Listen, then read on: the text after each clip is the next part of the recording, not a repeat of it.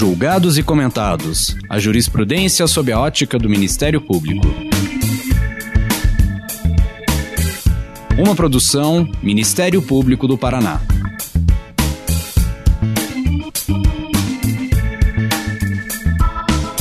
Olá, estamos começando mais um episódio do Julgados e Comentados. Eu sou Eduardo Cambi e hoje abordaremos sobre o reconhecimento da união homoafetiva. Para tanto, contamos com a participação do Dr. Paulo Iotti. Lembramos que esse episódio foi gravado à distância em respeito às medidas de distanciamento social devido à pandemia da Covid-19. Nesse episódio, vamos abordar o reconhecimento da união estável para casais do mesmo sexo, decidido no julgamento da ADIM 4.277 e da ADPF 132 em 2011, portanto, há mais de 10 anos. A importância dessas decisões e os seus impactos na consolidação dos direitos das pessoas LGBTI, e a devida reparação em seu acesso à cidadania e aos direitos civis serão debatidos no episódio de hoje. Paulo Iotti é professor e advogado, autor de diversos livros de direito, integrante da Comissão de Diversidade Sexual e de Gênero da Ordem dos Advogados do Brasil, São Paulo, e diretor-presidente do Grupo de Advogados pela Diversidade Sexual e de Gênero. Paulo, muito obrigado por aceitar o convite, seja muito bem-vindo. Conte um pouco mais sobre a sua trajetória acadêmica e profissional. Muito obrigado, doutor Eduardo. É um grande prazer estar aqui com vocês. É, a minha trajetória pessoal é eu sou formado em direito em 2005 pelo Mackenzie em São Paulo. Meu primeiro livro Manual da Homoafetividade é fruto do meu TCC de graduação muito ampliado né? então comecei a estudar os temas de diversidade em 2003 a partir da discussão sobre a união homoafetiva, de que vamos falar hoje, né, que é o tema que estava em principal debate na época, e a partir daí ingressando em outros, né, é, conheci ativistas, outros temas de militância na, em eventos da Associação da Parada do Orgulho LGBTI+, de São Paulo, é, em 2009, eu considero que eu ingressei mesmo no movimento social, é, mas em, dois, é, em 2008, 2009, eu fiz petições né, de amicus curi é, pela Associação de Incentivo à Educação e Saúde de São Paulo nesses dois processos, a DPF 132 e a DIN 4277. É, fui um dos advogados, né, fui o sétimo advogado a falar em sustentação oral nesse julgamento favoravelmente, né, a ação.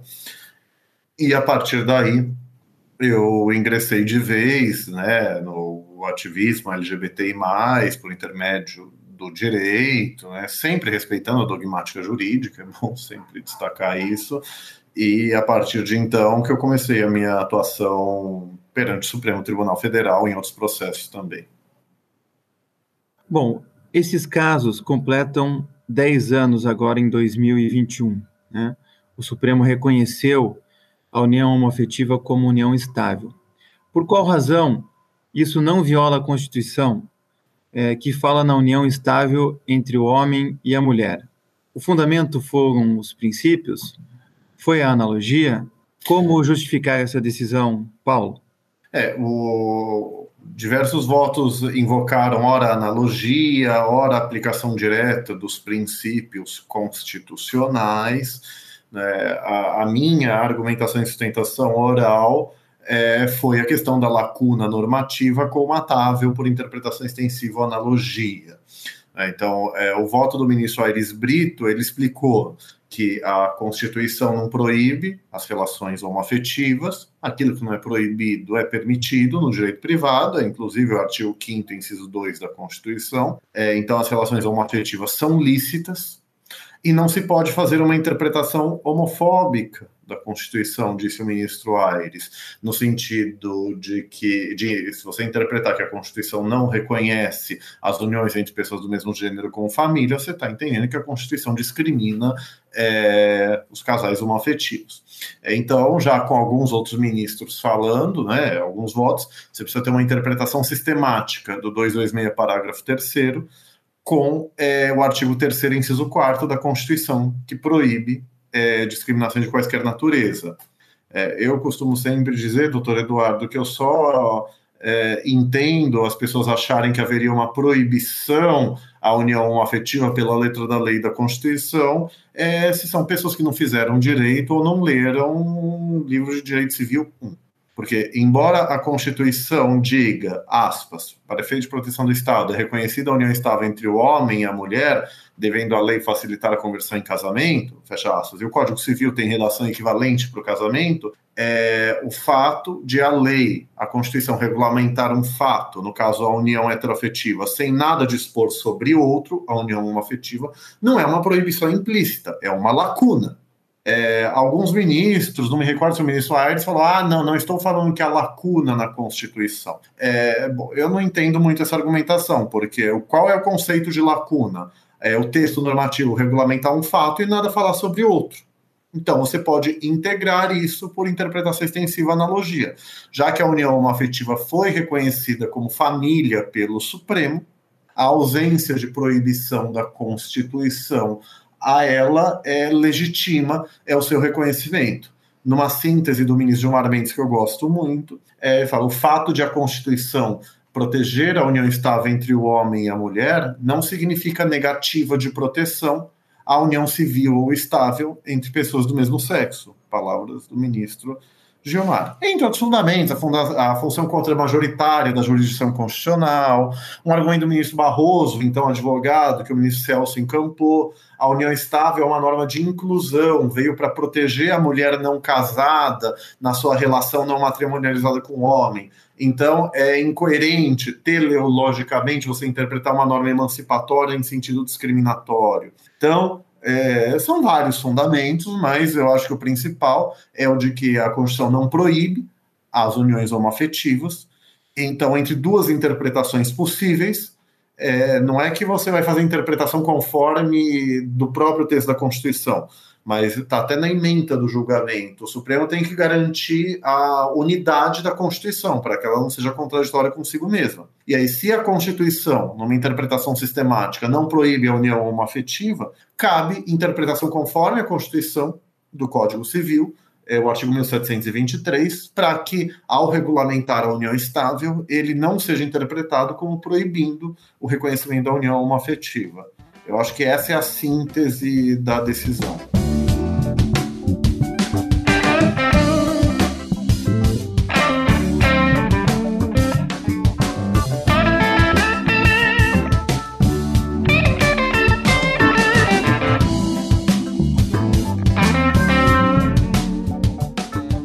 Fato objetivo é que, passado mais de 10 anos, nós não temos um estatuto para tratar dos direitos da, das pessoas LGBTI. Temos, como você fez menção, é, uma interpretação da Constituição é, num artigo que é, emancipou as mulheres não casadas. E continuamos a ter um Código Civil que não fala nada sobre a união homoafetiva. Nesse sentido, Paulo, a minha pergunta desde a decisão do Supremo Tribunal Federal sobre a união homoafetiva, como ficou a realidade desses casais? Conquistaram mais direitos? Como eram tratados esses casais antes da decisão do STF? É, é, acho que é importante ressaltar que desde antes da decisão e mesmo depois o movimento LGBT mais nunca deixou de tentar aprovar leis e até emendas constitucionais para reconhecer direitos. É, na Constituinte tentou se proibir a discriminação por orientação sexual no artigo 3 inciso 4 quando, numa época que orientação sexual era entendida como abarcando a identidade de gênero, né? Então, é, união civil, parceria civil registrada, pacto civil de solidariedade, união estável sem conversão em casamento, se tentou aprovar. É, a outra subia como crime de racismo até passou na Câmara em 2006, mas morreu no Senado. E depois da decisão das uniões homoafetivas, que teve é, na sua unanimidade é, o grande marco, é, o, o, grande fator emblemático, a unanimidade do Supremo, o repúdio veemente a qualquer forma de discriminação por orientação sexual e depois em outras decisões por identidade de gênero, é, o movimento continuou tentando aprovar leis. É, seja é, alterar só o artigo da união estável, a senadora Marta tentou, é, o deputado João Willis, o é, casamento civil direto, além de união estável. O da Marta depois virou casamento direto também. Lei de identidade de gênero, doação de sangue igualitária. Então, só não virou lei nada no Brasil porque o Congresso Nacional se mostra institucionalmente homotransfóbico. A discriminação institucional não é que ela é necessariamente intencional, mas é uma conduta que gera efeito discriminatório, é, seja qual for a intenção. Então, não reconhecer esses direitos, essa proteção à comunidade LGBT, é uma discriminação, e a Constituição proíbe quaisquer formas de discriminação, a gente tem conseguido é, avançar o reconhecimento dos nossos direitos, da nossa cidadania perante o Supremo. Na segunda parte da pergunta, né? Desde então a gente teve é, outros julgados do Supremo muito bons, né? É, a não discriminação por orientação sexual nas Forças Armadas, que é a DPF 291, mudança de nome e sexo de pessoas trans no registro civil, independente de cirurgia, laudos e ação judicial, é a DIN 4275, o RE 670422. É a homotransfobia como crime de racismo, né, sem legislar nem fazer analogia, como até falamos em outro evento, né, na ADO 26 e no EMI 4733, a doação de sangue isso em 2019, a doação de sangue igualitária na ADIN 5543 e a proibição de é, da censura ao debate de gênero na escola, em diversos é, processos, além de uma liminar do ministro Barroso para que as mulheres transexuais e as travestis que o quiserem possam ficar nos presídios femininos. É a DPF 527, é, medida cautelar monocrática. É, então, a decisão da união homoafetiva, uma coisa muito importante é que ela é uma decisão que pegou, que tem sido respeitada. Infelizmente, a gente vive num Brasil que até a lei não pega, né, doutor Eduardo? Então, assim, tirando um juiz, sei lá, dias depois da decisão, salvo engano de Goiás, falou: ah, o Supremo rasgou a Constituição, sei lá, enfim, e não ia cumprir, mas o próprio TJ de Goiás cassou a decisão e foi o Conselho de Magistratura, né? Foi até na seara administrativa. E um promotor de Santa Catarina que ficava recorrendo a todo momento, agora recentemente ele foi afastado, é, para quem não sabe, né, converter a união estável em casamento, mesmo na união heteroafetiva, você tem que passar é, por um juiz na vara administrativa, né, que tem parecer do MP, para quê? Para ver se a união é pública, contínua e duradoura, em comunhão plena de vida, que é o conceito legal de união estável. É, então, o promotor dava sempre parecer contrário, o juiz celebrava o casamento, o promotor recorria e o TJ de Santa Catarina mantinha o casamento. Eu até acho, né, doutor, que isso era abuso do direito, né? Quer dizer, o promotor tem a competência funcionar a sua independência, mas, poxa, você vai ficar 7, 10 anos copiando e colando o mesmo recurso, aí eu acho que pode ter um abuso de direito, um abuso de prerrogativa. Mas, seja como for, é, foram os únicos casos. Então não, não, se questionou, nem mesmo a resolução do CNJ, que seria um pouco mais polêmica. Tem uma DIN contra ela, a DIN 4966, que não foi julgada pelo Supremo, eu defendo a constitucionalidade dela pelo PSOL e pela ARPEN, a Miticuri, tem vários a Miticuri defendendo, mas é uma decisão que pegou sobre a união estável e até sobre o casamento. O casamento foi o STJ que decidiu meses depois, não o Supremo. E aí o CNJ consolidando. É, então, é, casais homoafetivos têm hoje os mesmos direitos de casais heteroafetivos, por união estável e casamento civil. A família conjugal no Brasil é, só, é, só se reconhece na forma do casamento ou da união estável. É? Até ah, tem, quem, é, tem quem tenha reconhecido a união afetiva como uma forma autônoma de família, alheia ao casamento ou união estável, mas é uma tese muito interessante, mas assim, é, avançada, talvez podemos colocar. É, então, isso não gerou, talvez seja outro tema, né, nem problemas na adoção, né, já que o, ECA, o artigo 42 do Estatuto da Criança, fala que somente casais casados ou união estável podem, podem adotar. Vale dizer ainda que a gente tem o projeto de lei de Estatuto da Diversidade Sexual e de Gênero, é o PLS 134 de 2018, é, que eu ajudei a coescrever, é, junto com várias outras pessoas, idealizado pela Maria Berenice Dias, onde a gente tenta tanto consolidar legalmente todos os avanços na jurisprudência do Supremo, quanto garantir outros direitos, já que é, é, você ter os direitos garantidos por lei dá mais segurança jurídica do que por decisão judicial. É mais difícil mudar a lei do que mudar a decisão judicial.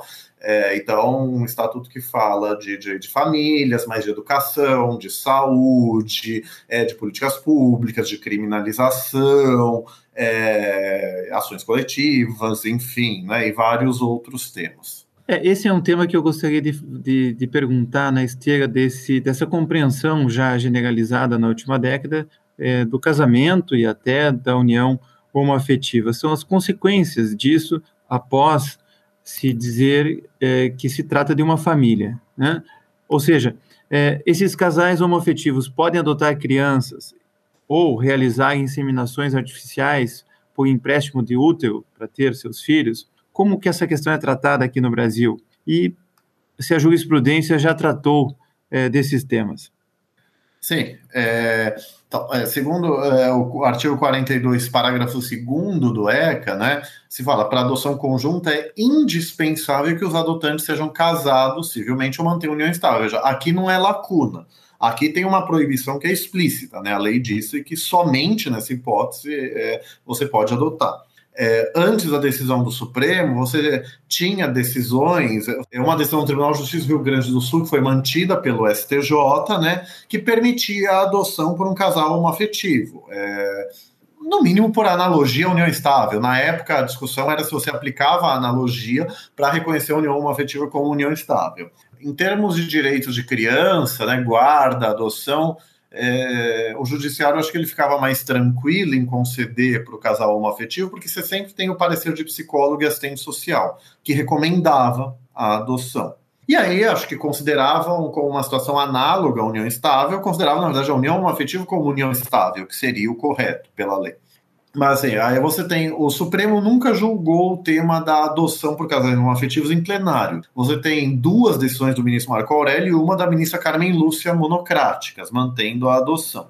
A da ministra Carmen Lúcia é muito interessante, é, porque junto com uma das decisões do STJ, salvo engano, relatada pela ministra Nancy Andrighi, fala né, que o, é, é posterior à decisão do Supremo da união homoafetiva. Então, é, o reconhecimento da união homoafetiva como união estável, com igualdade de direitos à união heteroafetiva, é, garante a equiparação de direitos.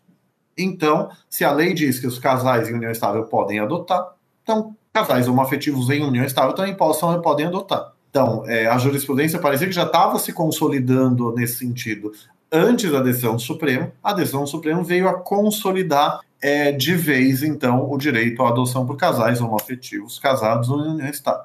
Sobre é, inseminação artificial, reprodução assistida, que eu confesso que não é lá muito é, a minha especialidade, a gente tem a, o provimento 52 de 2016 né, do Conselho é, Nacional é, de Justiça. Então, você tem uma norma é, do CNJ que estabelece os critérios, né? Acho que um, é, logo depois da decisão do Supremo teve alguma polêmica porque o Conselho Federal de Medicina não falava expressamente nos casais de mulheres. Mas eu lembro que pouco depois o próprio CFM é, regulamentou de novo o tema, reconhecendo expressamente é, que casais de mulheres podem é, realizar técnicas de reprodução é assistida. Eu não vou entrar muito no médico porque realmente não é minha especialidade, mas assim, são os mesmos critérios. No Brasil, pelo menos, é tecnicamente errado falar em barriga de aluguel. Você não pode pagar é, para que alguém gere filho, ainda com o seu material genético, como a gente vê é, em filmes de outros, supostamente outros países. Aqui é sessão gratuita de útero que se a memória não me trai, tem que ser alguém da sua própria família, né, para justamente ter o caráter é, gratuito, é, de é, benevolência do ato. É, então, mas os mesmos critérios de reprodução assistida de casais heteroafetivos se aplicam aos homoafetivos. O que acontece, um problema que eu acho que é independente de orientação sexual, é o que se chama é, de inseminação artificial caseira. Por quê? Essa, essas técnicas são muito caras, não é? São mais de 10, 20 mil reais e pode não dar certo. Então, não é. é muita gente não tem dinheiro para tentar nenhuma vez e quanto mais, mais de uma. Então, às vezes, você fazem em casa, de uma maneira bem informal, é, colhendo, né? O, material genético é, do homem inserindo na mulher, né, no caso dos doadores de material genético, útero, seja lá como isso funciona, é, e geram. E isso tem gerado alguma resistência, pelo menos dos cartórios de registro civil e talvez do Conselho Federal de Medicina, o que eu acho um formalismo exacerbado. Né? Eu acho que, é, tendo gerado a criança, tendo o acordo de vontades, é, não, não, de, não deve ter problema. Eu acho que o CFM e até o Congresso Nacional, se ele quiser, ele deve regulamentar o tema, porque é um fato da vida que acontece, o direito tem que acompanhar o fato social. Obviamente, o fato social que não gera prejuízo a ninguém. Não vejo muito prejuízo dessa prática. Até porque é, não reconhecer isso vai ser uma situação inócua. Porque assim, aí me permite uma analogia. Como que casais homoafetivos adotavam antes da jurisprudência reconhecer? Pelo menos dos anos 90 para cá, é, não se negava adoção individual por orientação sexual. Então, um ou uma do casal adotava, passava uns anos convivendo o casal com a criança, o outro a outra fazia o procedimento de adoção, enfim, uma ação de filiação socioafetiva. Então, na prática, o que vai acontecer? Então, é, reiterando que não é muito a minha especialidade, você tem esse problema, mas acho que é para casais heteroafetivos também, não só para homoafetivos. O problema que tem, que a gente talvez possa falar, é para transexuais. Aí eu tenho visto uma discriminação ainda na prática.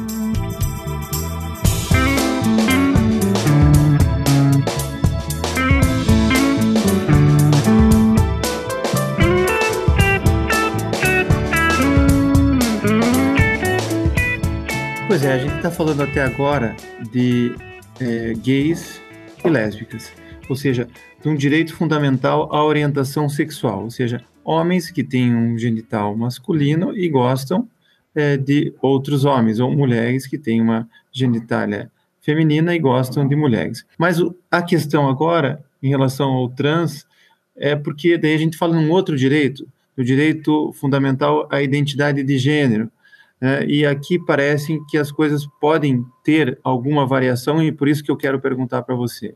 E as pessoas trans? Né? Elas enfrentam alguma resistência para o casamento civil, adoção e guarda?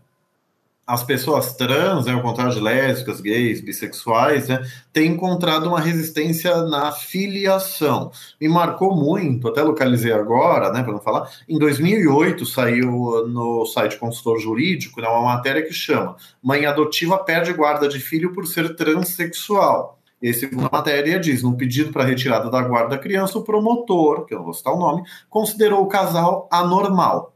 Então, queria levar a criança para uma vida é, normal. É, então, isso é muito problema. Eu lembro depois de uma outra decisão, né, que eu confesso que eu fiquei na dúvida se o laudo de assistente social ou psicólogo considerou só a transexualidade em si como um mal à criança, o que obviamente é discriminatório, é transfóbico.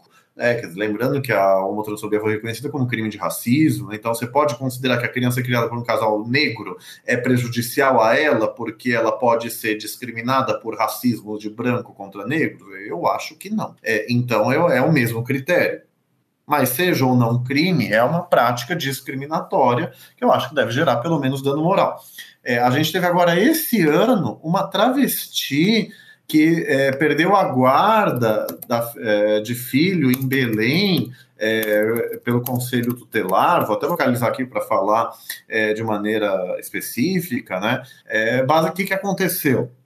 Essa mãe travesti estava cuidando do filho, ela colocou uma peruca assim, estilosa, uma peruca talvez espalhafatosa, como ela goza, a criança riu, ela falou: olha, você não pode rir das pessoas assim, porque você não entende. E colocou a peruca no, no próprio filho, do menino. Aí ele chorou.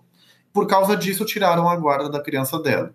Aí, quer dizer, nessa hora eles falam: ah, tá querendo colocar, fazer o menino ficar vestido de menina, sabe? Tá querendo expondo a criança, a humilhação. Então, isso, na verdade, é transfobia na, na aplicação do direito. Né? Eu acho que naquele caso, pelo menos, ah, pelo menos até agora, né, ninguém falou que é, uma pessoa trans não poderia ter a guarda de uma criança, como o caso de 2008, que eu falei há pouco, citou.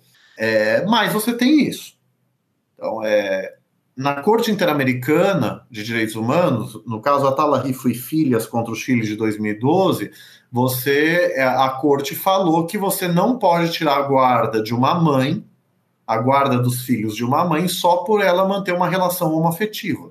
A senhora Tala, que é juíza, se separou do marido, se relacionou com outra mulher, a princípio uma mulher bissexual, enfim, manteve uma relação é, com outra mulher, e por causa disso ela perdeu a guarda a Corte Interamericana falou: é, embora a proteção da criança, obviamente, seja um legítimo fim estatal que o Estado tem que perseguir, ele não pode alegar que faz isso é, por estereótipos sobre a homossexualidade. Quer dizer, você não promove em nada a proteção da criança, é, tirando ela da sua mãe só pela sua mãe ser lésbica, só pela sua mãe ou bissexual e ter uma relação com outra mulher. Por igualdade de razões, né, eu acho qual que é o princípio que você extrai desse precedente. Você não pode tirar a guarda de uma criança, de quem quer que seja, por sua, a partir de estereótipos. Eu sempre falo, a forma mais restrita de interpretar esse precedente é não pode tirar a guarda de uma mãe homossexual por estereótipos sobre a homossexualidade. Mas eu acho que a corte proibiu o uso de quaisquer estereótipos pejorativos para quaisquer discriminações. Então é óbvio que você não pode tirar a guarda de uma criança, de uma mulher transexual, uma travesti, um homem trans só por ser trans. Isso é uma coisa. Mas esse caso de Belém não que tenha sido a intenção do conselho tutelar, eu gosto de fazer acusações peremptórias quando eu tenho provas disso, né? Mas assim, pode ter sido uma transfobia estrutural. Ou seja, a discriminação estrutural é aquela que está tão internalizada no inconsciente coletivo que a pessoa discrimina sem perceber. Mas assim, é, essa mãe travesti, ela estava só educando essa criança. Falou: olha, você não pode rir de alguém, ridicularizar alguém porque usa uma peruca. Ó, vou colocar peruca em você, então você pode ser ridicularizada. A criança chorou. Uai, criança chora quando você educa, quando você dá bronca. Isso não é motivo para tirar a guarda. Então, é, talvez esse exemplo não seja o melhor porque eu quero falar. É, mas casais homoafetivos, por exemplo, vai, entre lésbicas, gays e bissexuais, que falamos a princípio. Eu acho que ninguém nega o direito à adoção agora. Mas assim, o que você pode ter, eventualmente, é a discriminação indireta. Você ter dois pesos e duas medidas. Ah, uma coisa que acontece com um casal homoafetivo, você tira a guarda, uma coisa que acontece com um casal heteroafetivo, você não tira. Ah, quer dizer, você leva a criança, por exemplo, num restaurante frequentado por casais gays e querer tirar a guarda por isso. Ah, você está expondo a criança à homossexualidade. E daí? Então, quer dizer, você pode ter uma má vontade, uma incoerência, pode ter má fé, né, mal disfarçada, mas assim, enfim, a, a, o direito de filiação para lésbicas, gays, bissexuais me parece bem consolidado. Acho que para pessoas trans que a gente precisa é realmente consolidar. Espero que a justiça devolva a guarda desse menino para essa mãe travesti. Paulo, seguindo ainda nessa linha, é, a certidão de nascimento de uma criança pode ter o nome de dois pais e de, ou de duas mães? E como que fica essa questão em relação às pessoas trans? Pode, inclusive porque essas decisões, falei, a decisão de 2006 do TJ do Sul, que eu acho que em 2008 o STJ manteve, é, o STJ tem dois julgados de turmas, né, permitindo a adoção conjunta por casais homoafetivos. Fica com o nome de dois pais e duas mães ficou, isso não criou problema, não há, não há por que ter problema. Até porque a adoção, é, a adoção ela é uma ficção jurídica, pelo menos em termos né, de, bio, de, biologia. Né? A lei foi pensada, a lei foi criada pensando no filho biológico, né? um homem e uma mulher. Mas assim, é, de, quando você é, adota uma criança, você está dizendo que o pai e a mãe dela é outra pessoa. Não, não quero dizer que a filiação tem que ser vinculada como regra à biologia, não é isso. Mas assim, então da mesma forma que é uma ficção jurídica você dizer que é que a criança é, filha de, de uma pessoa que não a gerou, ou talvez, sinceramente, eu posso estar equivocado nessa primeira forma de falar, porque assim, paternidade e maternidade são funções, né? não tem relação com sexo biológico. Quem diz isso é Lacan é que a gente, no senso comum, vejo que até eu que estudo muito, caí um pouco no senso comum, a gente vincula a paternidade e a maternidade à biologia, mas uma coisa não tem a ver com a outra, é, necessariamente. Então, é, paternidade, segundo Lacan, pode ser exercido pelo pai, pela mãe, pela tia, pela avó, né, sobre os consensos culturais que a gente tem sobre paternidade e maternidade.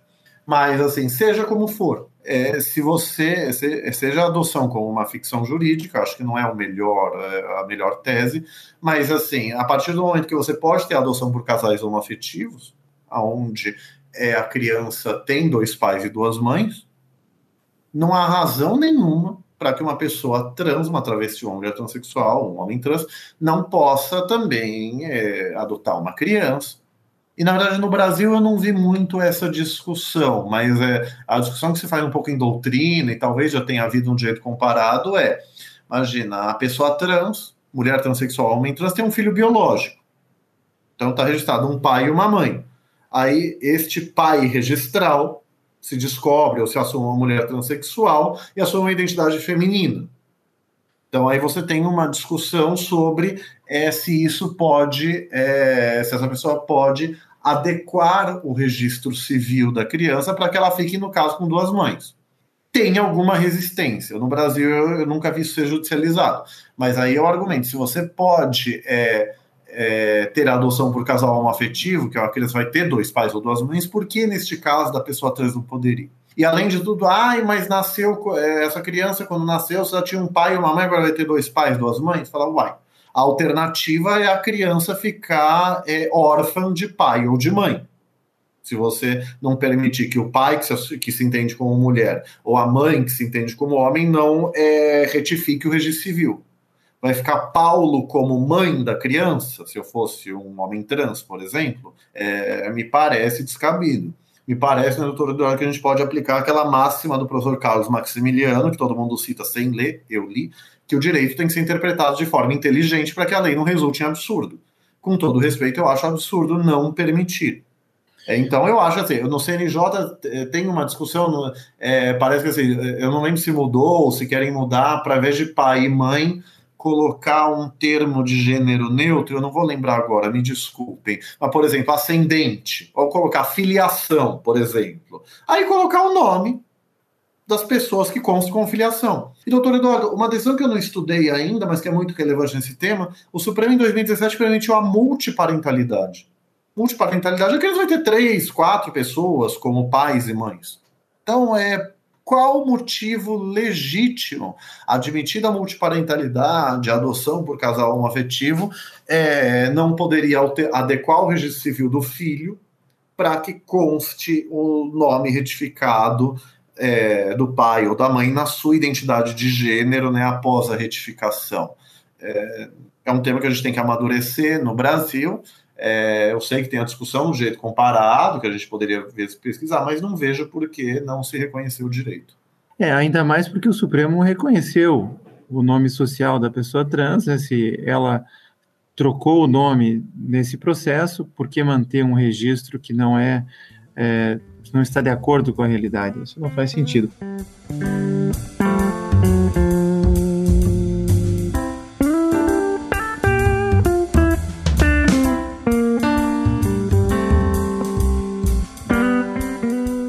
você fala na multiparentalidade e, e, quando a gente troca os nomes, né, fala em poliamor, por exemplo, isso gera uma discussão extraordinária. Eu me lembro que o ministro Faquim é, prefaciou um livro é, sobre esse assunto e lá na sabatina dele ele foi é, bastante questionado sobre isso. tem tem alguma evolução nesse tema do, do, do poliamor, da multiparentalidade, da possibilidade de três pessoas criarem, viverem juntas e criarem um filho, por exemplo? É, acho que são, são duas questões é, pelo menos como o Brasil está tratando, são um pouco independentes, embora obviamente interrelacionadas. É, infelizmente, no tema do poliamor, na união poliafetiva, a gente só tem tido retrocessos. A ADFAS, que é uma associação, enfim, posso respeitar, mas uma associação conservadora, se não reacionar em direito de famílias, né? Ela pediu ao Conselho Nacional de Justiça, o CNJ proibiu o registro de união poliafetiva é, até em cartório de títulos e documentos, mas até como sociedade de fato ele proibiu o registro. Eu lembro, é, é, não lembro se foi a ministra Carmen ou outra pessoa falando, que falou: olha, não estamos proibindo as pessoas de fazer o que elas quiserem, estão falando sobre registro. Fala, uai, se o Estado proibiu o registro, gente, como sociedade, de fato, no cartório de títulos e documentos.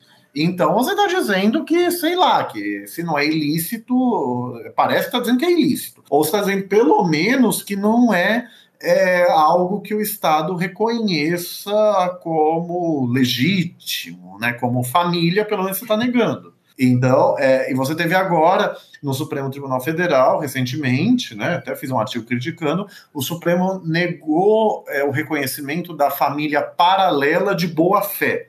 Quer dizer, de boa fé por quê? Era uma analogia ao casamento putativo. Curiosamente, a primeira família era heteroafetiva e a segunda era homoafetiva. O companheiro intergênero era homoafetivo. Mas o Supremo falou isso com toda razão. Olha, a gente não está discutindo união homoafetiva aqui. União homoafetiva é família com igualdade de direitos à união heteroafetiva. A família heteroafetiva. A gente está discutindo se a família paralela, homoafetiva ou heteroafetiva, tem direitos. E o Supremo falou que não. É, e o problema é que era uma família paralela de boa-fé porque o companheiro da família paralela não sabia que tinha uma família prévia. Então, os cinco, foi seis a cinco, os cinco votos vencidos fizeram é uma analogia com o casamento putativo, né? Quer dizer, que a pessoa de boa fé é protegida. E veja, no âmbito previdenciário, aonde você denota subsistência, a pessoa precisava da pensão para sobreviver. Eu escrevi no artigo no Jota e no IBDFAN, né? Eu não acho que seja coerente com a nossa Constituição emancipatória uma teoria de aspas, morra de fome concubino, fecha aspas, ou concubina. Porque assim, ah, quem mandou você se envolver numa família ilegítima? É, é a mensagem que eu tiro da decisão. Não é isso que o Supremo disse, certamente eles não pensaram dessa forma, mas é o que você denota é da decisão. E como eu falei, assim, veja, você não estava nem na tese mais ousada de reconhecer a família paralela como família. Seja uma família paralela com traição, seja uma família paralela onde a família prévia sabe. Imagina assim, né? Tem uma primeira família, aí a segunda família, a primeira companheira ou companheiro autorizou a segunda. Não, não era nem isso que estava sendo discutido. Era uma situação de boa-fé objetiva. Então, é, em termos de poliamor, eu diferencio, tenho um artigo em doutrina, né, na revista Libertas, da Universidade Federal do Ouro Preto, de alguns anos atrás, né? União poliafetiva é uma coisa, família paralela é outra. A poliafetiva, ela é uma única família com três ou mais pessoas. Uma única família conjugal. A família paralela tem duas famílias, uma família anterior e uma família posterior. É, acho que o exemplo até de doutrina é o caso do caixeiro viajante. Ele tem uma família em cada estado, por assim dizer, nesse exemplo que é didático, mas olha, é real. É, e essa decisão do CNJ ela é medieval, porque ela é pré-iluminista na forma como ela fundamentou. Só não entrei com a DPF no Supremo contra isso ainda, sinceramente, por falta de força. Mas é. E, é, e é contraditório, não é, Paulo? Porque, veja, é, o moderno direito das famílias ele está baseado no princípio é, do, da afetividade, do afeto, né? É, Para justificar a existência de um conceito plural de família na Constituição e aí é, reside boa parte do voto do ministro Carlos Agues Brito para justificar a união homoafetiva, o que seria uma contradição, gostemos ou não dessa forma dos outros viverem o poliamor, é, ou gostamos ou não do casamento tradicional, ou gostamos ou não da união homoafetiva, é, parece que o, o, o raciocínio aplicado à união é, é, afetiva ou poliamor, a, a multiparentalidade, nessa distinção que você fez, é o mesmo que se usava para negar o direito dos homossexuais constituírem família, porque é está mais... se negando o princípio da afetividade. É mais ou menos a mesma tese. Eu sempre brinco, né? Já escrevi, tem um artigo meu no Jus Navegantes sobre isso. Você tem que declarar uma ou duas inconstitucionalidades para reconhecer a família, é, a união poliafetiva como família no Código Civil. E esse é um problema. O Supremo falou que a monogamia é princípio constitucional. Aí ele citou o Código Civil. É, ele fez uma interpretação da Constituição a partir da lei, o que é equivocado. É, é pra, a monogamia, sinceramente, ela é ratio legis. A monogamia ela é a razão de ser de algumas proibições da lei.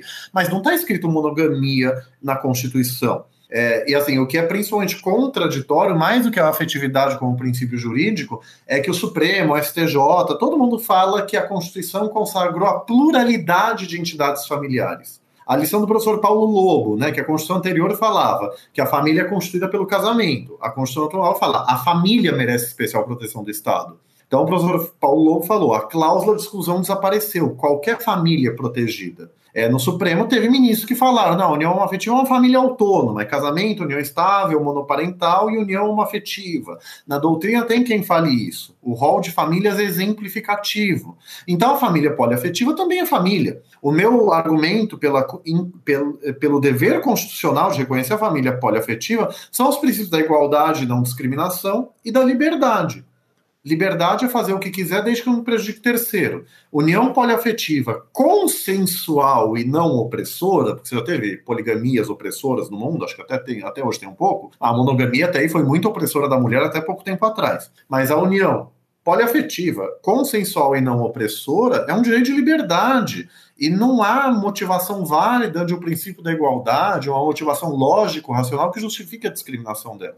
Mas, assim, é, respondendo agora rapidamente a pergunta anterior, é, então, é, em termos de união poliafetiva, poliamor e família paralela, é a jurisprudência do Supremo é, e do STJ, ela é contraditória à proteção a minorias. É, salvo engano, no julgado do CNJ teve alguém que falou: ah, mas é um ou outro caso só que a gente tem disso, não é bem um fato social. É, uai, se é um ou outro caso, é direito de minoria ainda por cima, podia ser só um. A questão não é essa. Por isso que aquela decisão do CNJ é assustadora. Mas na filiação, na multiparentalidade, aí o Supremo é até vanguardista, né? Me surpreendeu em 2017 o Supremo ter reconhecido a multiparentalidade. Uma ótima surpresa, fiquei feliz. Mas que era um tema que não estava muito debatido. No, C, no STJ se fala a filiação socioafetiva prevalece sobre a biológica mas só para proteger o filho, né? Quer dizer, é se a biológica, o pai alega, é, enfim, a, a filiação socioafetiva prevalece para proteger o filho ou a filha. É, teve um ou outro caso que alegaram isso, que na prática geraria negação de direito. O STJ falou não, é, a gente protege a criança. É, mas então, para filiação, em multiparentalidade, não sou um grande especialista, o livro do professor Cristiano Cassetari é o nosso, talvez, grande livro sobre o tema, é, mas me parece é, avançada a jurisprudência do Supremo.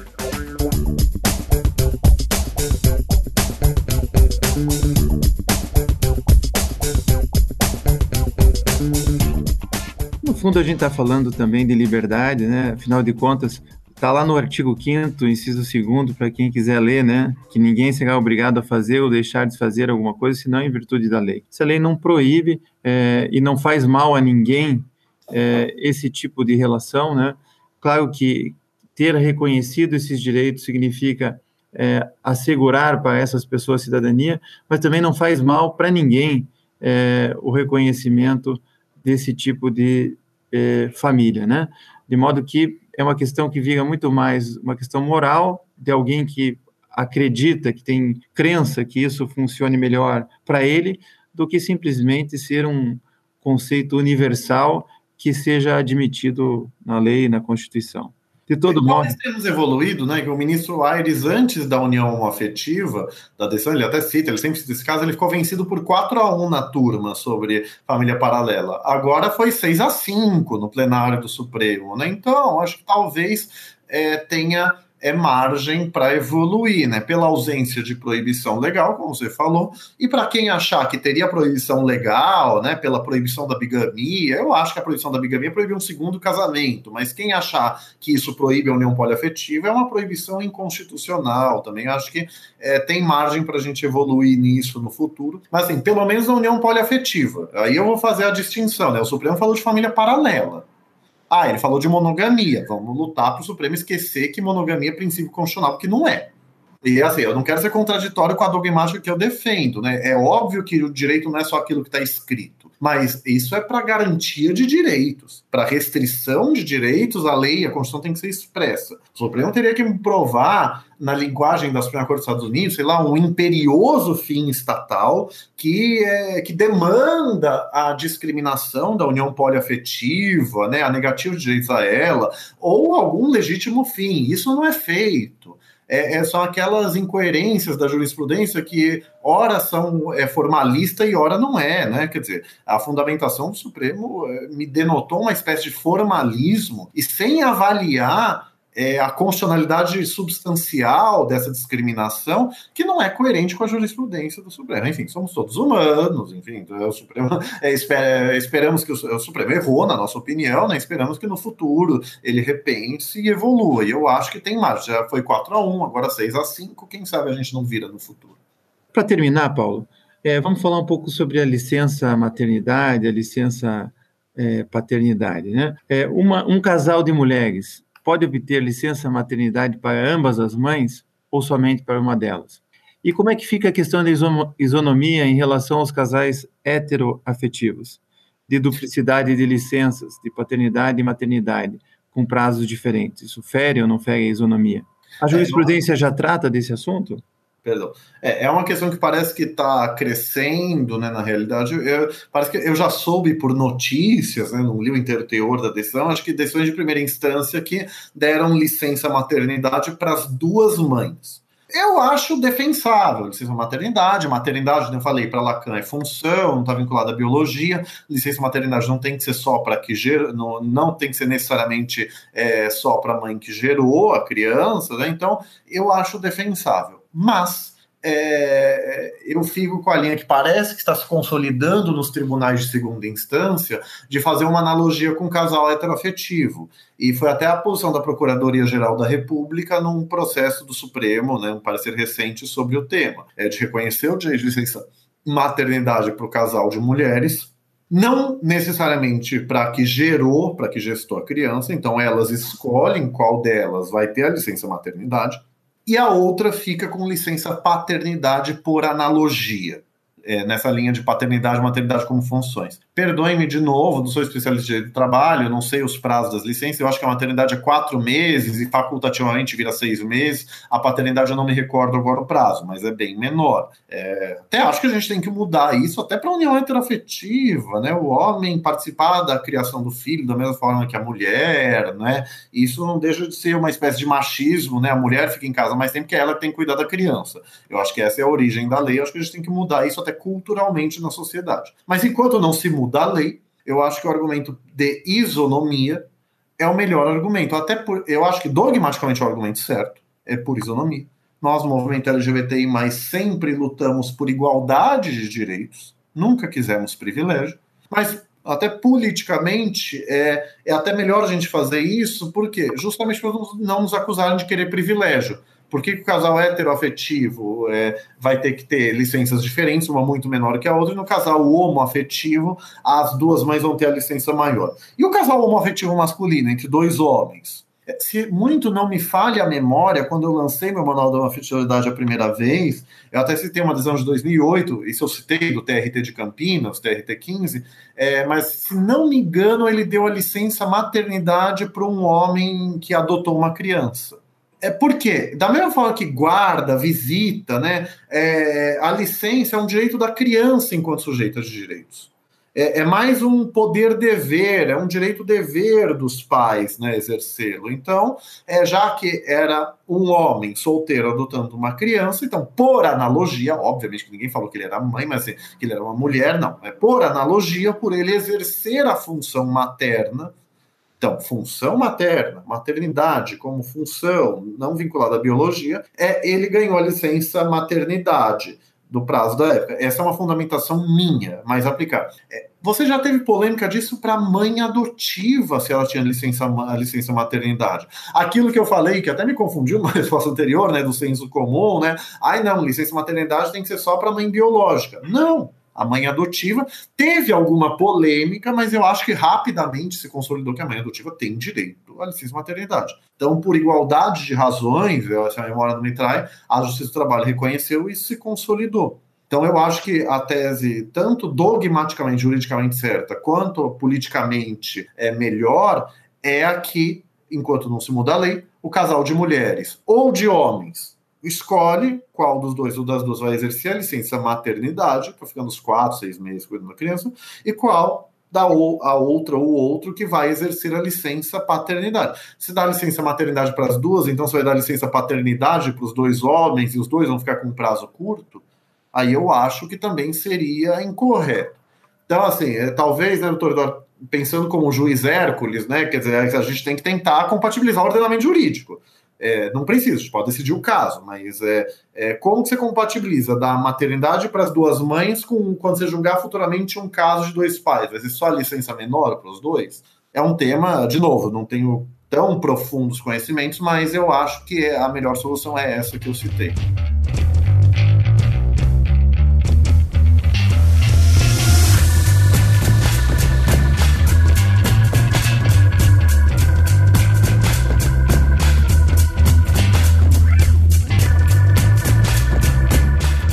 Paulo, muito obrigado por dividir seus conhecimentos conosco, trazer a sua experiência de militante em direitos humanos, advogado consagrado no Supremo Tribunal Federal com essas causas tão importantes para, para o, a defesa dos direitos LGBTI+. Muito obrigado.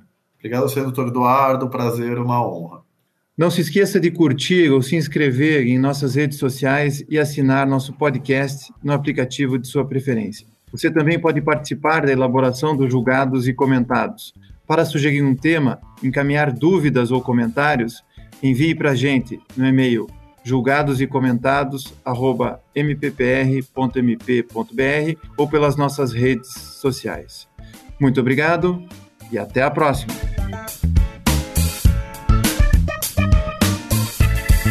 Uma produção Ministério Público do Paraná.